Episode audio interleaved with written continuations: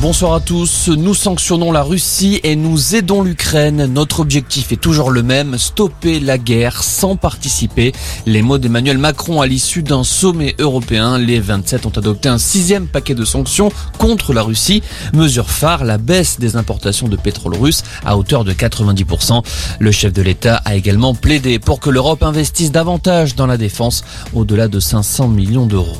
Emmanuel Macron qui est attendu à Cherbourg aujourd'hui pour évoquer la crise de l'hôpital, en particulier le manque de personnel aux urgences. Pour y remédier, le président va demander au patron de SAMU Urgence de France, François Braun, un rapport sur la situation. Les services d'urgence sont saturés, de nombreux soignants tirent la sonnette d'alarme. À l'approche des vacances d'été, quelques 120 services d'urgence pourraient fermer. Les débordements au Stade de France samedi auraient-ils pu être évités En tout cas, les renseignements avaient alerté sur les risques de troubles à l'ordre public trois jours avant la finale de la Ligue des Champions. Une note évoquait la présence d'environ 50 000 supporters anglais sans billets dans les rues de Paris. Les renseignements appelaient donc à la plus grande vigilance aux différents points de contrôle. Toujours au sujet des débordements de samedi, six hommes sont jugés aujourd'hui en comparution immédiate, soupçonnés de vol avec violence contre des supporters. Deux victimes britanniques ont été retrouvées et ont porté plainte.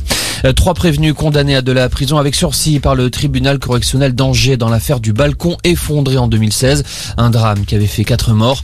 Le gérant de l'entreprise de construction de l'immeuble a écopé de trois ans de prison avec sursis. À la barre, il avait reconnu une faute grave et inexcusable, se disant honteux du travail de ses équipes. Et puis en tennis, les quarts de finale commencent cet après-midi à Roland Garros. Chez les dames, qualification dans le dernier carré de l'américaine Coco Goff et de l'italienne Trevisan. Au programme chez les hommes, le duel entre Alexander Zverev et Carlos Alcaraz.